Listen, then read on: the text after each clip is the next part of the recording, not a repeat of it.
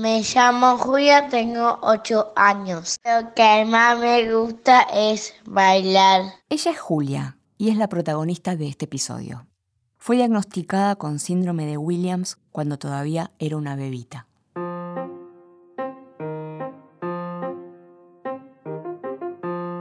Yo vivo con mi mamá, mi hermano, mi papá y mis perros. En mayor o menor medida, el síndrome de Williams produce problemas físicos de distinta gravedad. Los tratamientos y los controles médicos son realmente agotadores, como para tantas otras familias que tienen alguna discapacidad que acompañar. Sin embargo, a mí siempre me llamó la atención la intensa relación genuina y amorosa de Julita con la gente que la rodea, con sus conocidos y aún con desconocidos.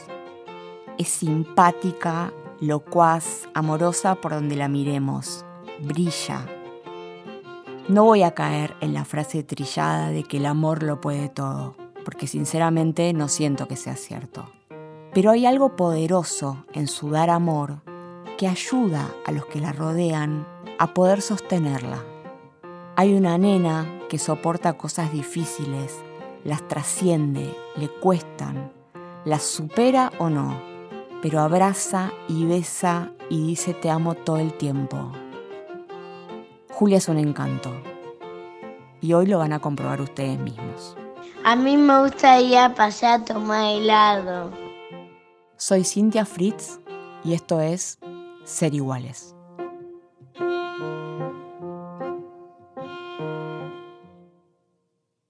El síndrome de Williams es una entidad de, causa genética que determina la presencia de algunas características en la carita de los niños que permiten el diagnóstico o la sospecha diagnóstica, a veces asociado a, frecuentemente a una cardiopatía congénita como una estenosis supravalvular aórtica, con algunas características de la personalidad muy distintivas, que hace que sean muy simpáticos, muy comunicativos, muy sociables, y a veces hipercalcemia. Ella es Marina Gutiérrez, genetista. Esas son las características más importantes del cuadro denominado síndrome de Williams, que, eh, como les dije, responde a una etiología genética se debe a la pérdida de material genético en, un, en el brazo largo del cromosoma 7, por eso es de lesión 7Q11.23. Con esto me refiero a Q, significa brazo largo, y las bandas 1, 1, subbandas 2, 3. Esto eh, no se ve en un estudio cromosómico eh, común, requiere algunas técnicas un poco más específicas para la identificación. Y ante todo necesita de ser sospechado clínicamente por un eh, pediatra o genetista experimentado. Él es el doctor Eduardo Pastene. Es bioquímico, especialista en citogenética y diagnóstico genético. Si bien el síndrome de Williams se considera poco frecuente, no es tan poco frecuente como se creía.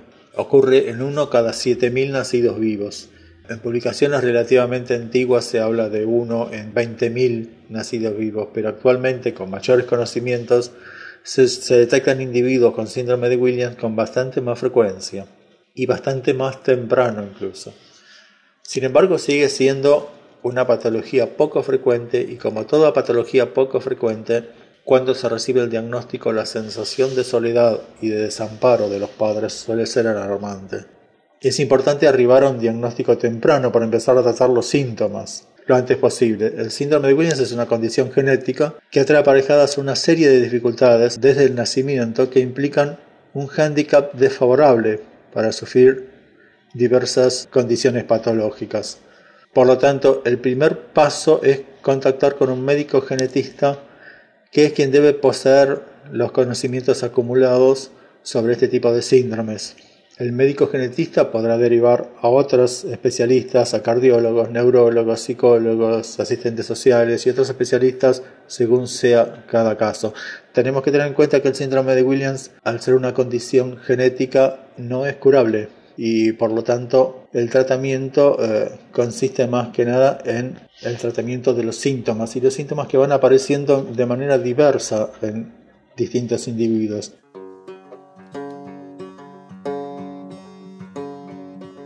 Patricia es endocrinóloga y es la mamá de Julia. No me gusta que mi mamá me reta. Y ella es Julia, por supuesto.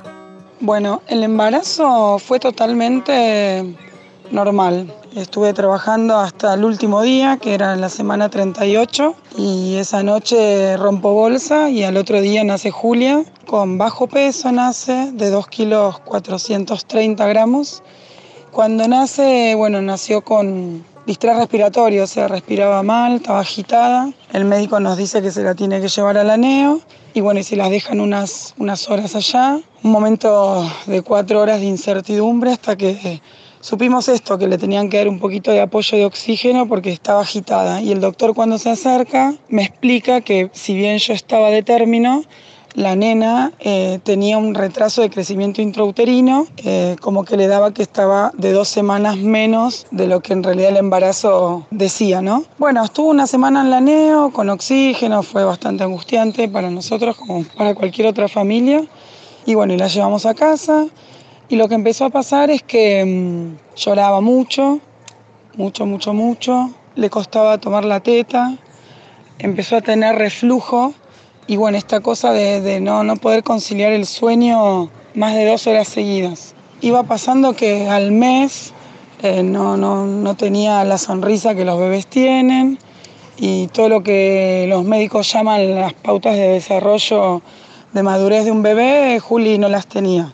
No hacía ningún sonido a los dos, tres meses, ningún sonido con su boca y no subía bien de peso. A los tres meses me agregan, además de la teta, le empezamos a dar mamadera con leche maternizada. Y ella iba, a partir de los tres meses y medio, la empezamos a mandar a la, a la guardería de, de, mi trabajo, era un jardín maternal. Y me acuerdo que la bisagra fue la primera reunión, eh, la primera reunión de madres. La maestra a cargo empezó a hablar de cada uno de los bebés y decía, bueno, los nenes van haciendo esto y lo otro, están mejorando el sueño, eh, hacen tal cosa o tal otra. Bueno, y Juli no. Y bueno, y los nenes hacen esto, bueno, y Juli siempre era como que no, que le costaba más dormir, que lloraba un poco más, que no podía mantener un juego de los que fuera que hagan a, esos meses de vida nada más. De hecho, como bueno, el jardín maternal está en mi trabajo, me llamaban bastantes veces, además de para darle la teta porque lloraba, porque no se dormía lloré un montón en esa reunión, como venía sintiendo internamente en mi casa, como que se hizo más fuerte el sentimiento de, estar yendo por otro camino, como que todos iban para un lado, mi vida iba para la otra. Había algo que, yo siempre recuerdo ahora, que es el ojo de una mamá eh, que ya tenía hijos y que no era ni médica ni nada, que era el, el ojo de mi hermana, que ya tenía eh, sus dos hijos, que un día cambiándole el pañal a Julia en su casa me dice, Patricia, esta nena es un flan. Me dice, mira lo que es, y le agarraba las piernitas y las soltaba sobre la cama y era muy frágil, muy laxo. Y esa frase, bueno, quedó en mi cabeza. Y cuando los cinco meses y pico, casi seis, ni atina a, a mantener bien firme su cabeza y estábamos lejos de que se sentara, ahí ya con mi marido le planteamos a la pediatra, bueno, ¿qué, teníamos que hacer con esto? Y ella también, que es una frase que quedó ahí en mi cabeza, me dice, bueno, si querés, empezamos a hacer estimulación temprana y podrían consultar a una, a una neuróloga. Así es como Patricia y su marido comienzan el camino hacia el diagnóstico.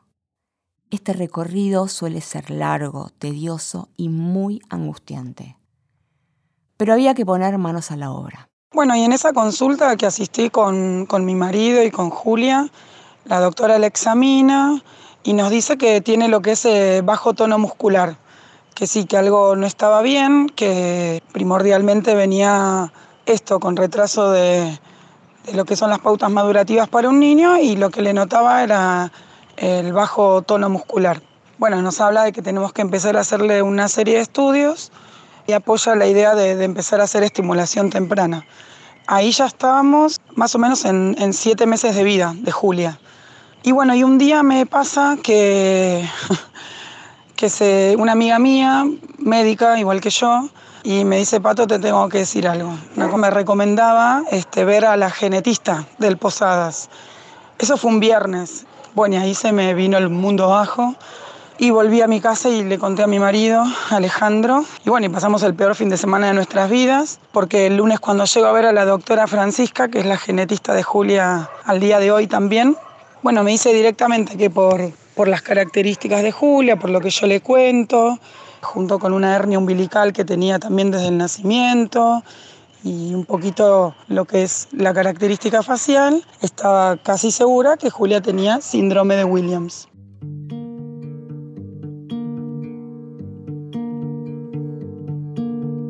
Finalmente, luego de los estudios genéticos, el síndrome de Julia fue confirmado. Si bien Patricia y Alejandro ya lo sospechaban, la confirmación fue muy dura, desgarradora.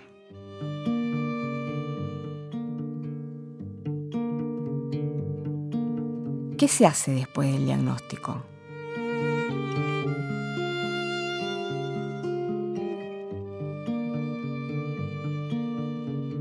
Una vez diagnosticado el cuadro de síndrome de Williams, bueno, es necesario iniciar estimulación temprana, estimulación fonoaudiológica, buscar eh, actividades adecuadas para el desarrollo de estos niños. Tienen muchas habilidades musicales, o sea que es un área que es conveniente desarrollar porque tienen un oído muy especial que le permite una gran habilidad musical o sea que son terrenos donde es factible estimularlos y en los que se lucen, ¿no? Tenemos eh, muy buenos cantantes eh, dentro del grupo.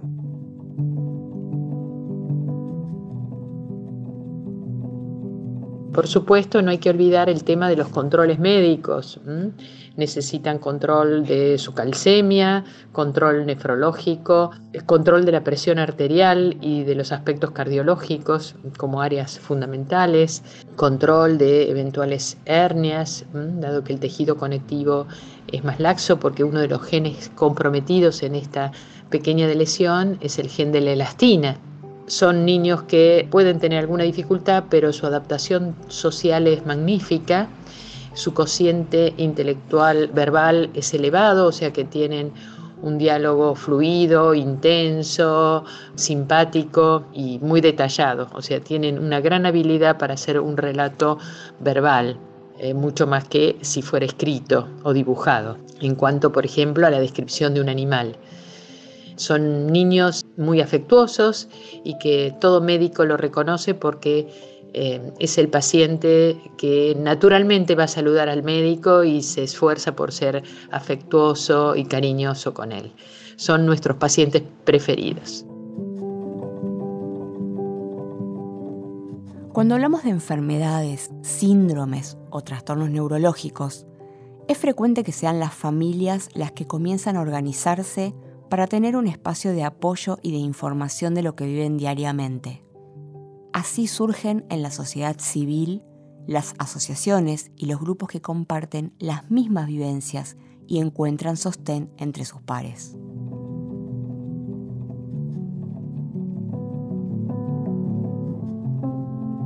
Ella es Alicia Gutiérrez, socia fundadora de la Asociación de Síndrome de Williams en la Argentina. Su hija Guadalupe hoy tiene 38 años y padece este síndrome.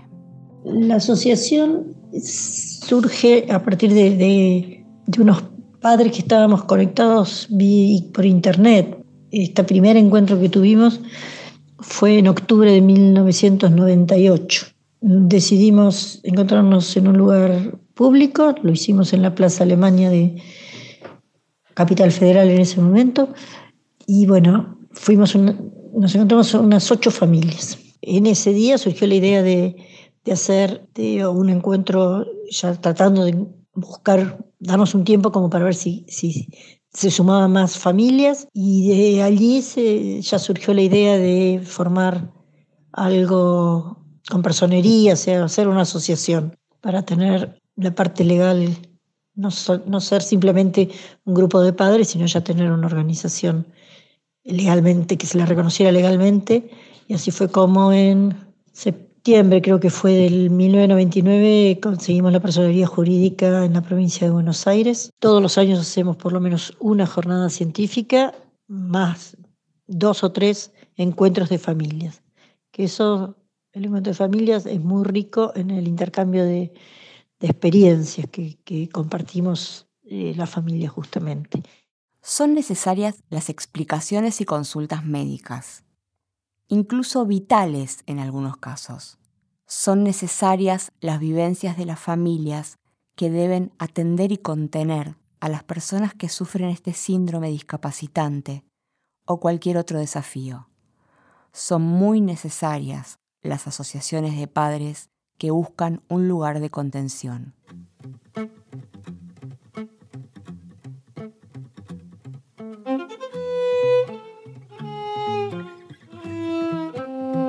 Julia tiene una mirada del mundo que la rodea muy parecida a la de un niño cualquiera y sin el peso ni la presión de los controles médicos y las interpretaciones, estrategias e informes terapéuticos.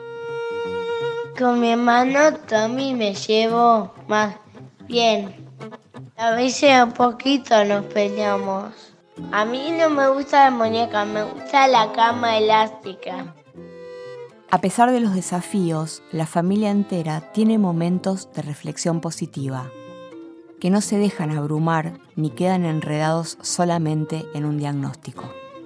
Hoy en día Julia es una nena súper feliz, muy alegre, hiper cariñosa, muy sociable. Eh, va al primer grado de la escuela primaria con acompañante externo.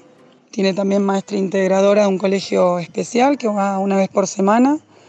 Eh, bueno, vamos dos veces por semana a seis terapeutas que llevan adelante las terapias de apoyo y seguimos con sus controles médicos dos veces al año, al neurólogo, al cardiólogo, a la nefróloga, a la endocrinóloga, eh, bueno, a la neuro, que es nuestra, nuestra cabecera, y bueno, y en el medio eh, varios de los controles, análisis de sangre cada seis meses. Pero bueno, todo va bien, de la parte médica y orgánica va todo muy bien, y ella está súper integrada con sus amigos tiene avances enormes, eh, cada día nos sorprende más y va venciendo sus obstáculos. Y bueno, y somos felices junto a ella. Ella eh, no me deja caer nunca porque tiene siempre un abrazo, un te amo todos los días.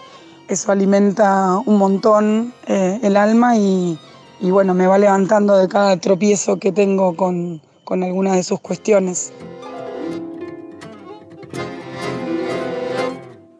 En el año 2018, la legislatura de la Ciudad Autónoma de Buenos Aires sancionó la Ley 6002-18, en donde se instituye eh, la última semana del año como semana del síndrome de Williams. Esto, es muy importante porque eh, a partir de allí el Poder Ejecutivo tiene que impulsar todos los años acciones para difundir las particularidades del síndrome en la sociedad en general, en los ámbitos educativos, en ámbitos de comunidades científicas, y así lograr que la detección sea realmente precoz y poder empezar los tratamientos que corresponden para facilitar la integración social y mejorar la calidad de vida eh, de las personas con síndrome de Williams.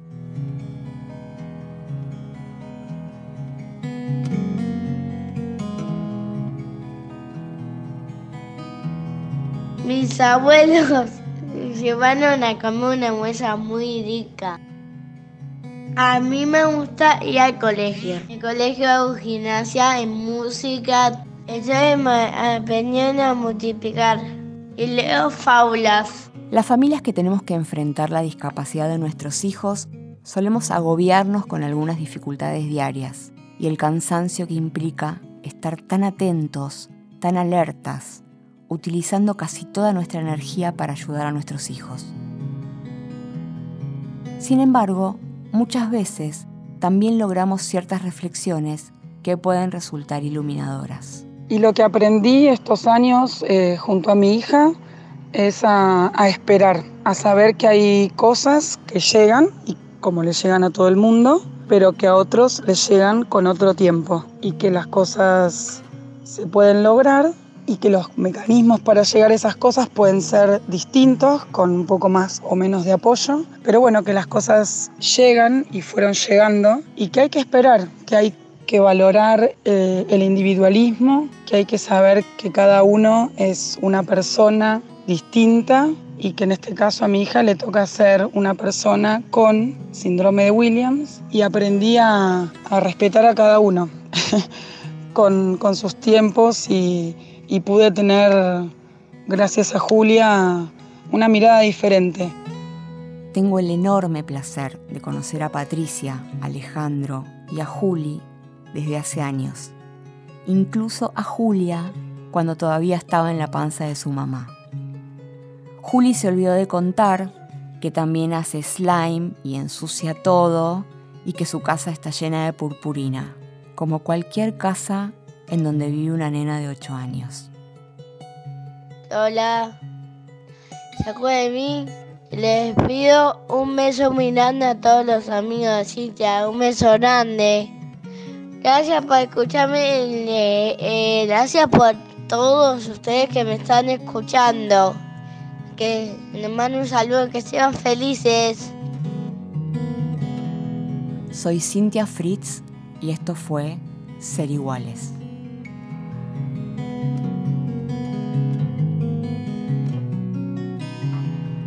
En la producción, Diego Mintz. En la operación técnica, Ignacio Guglielmi.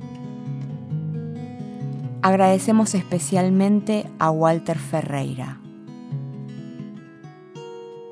Para escuchar más episodios de Ser Iguales, puedes hacerlo en Spotify, Apple Podcast o entrando a www.radionacional.com.ar.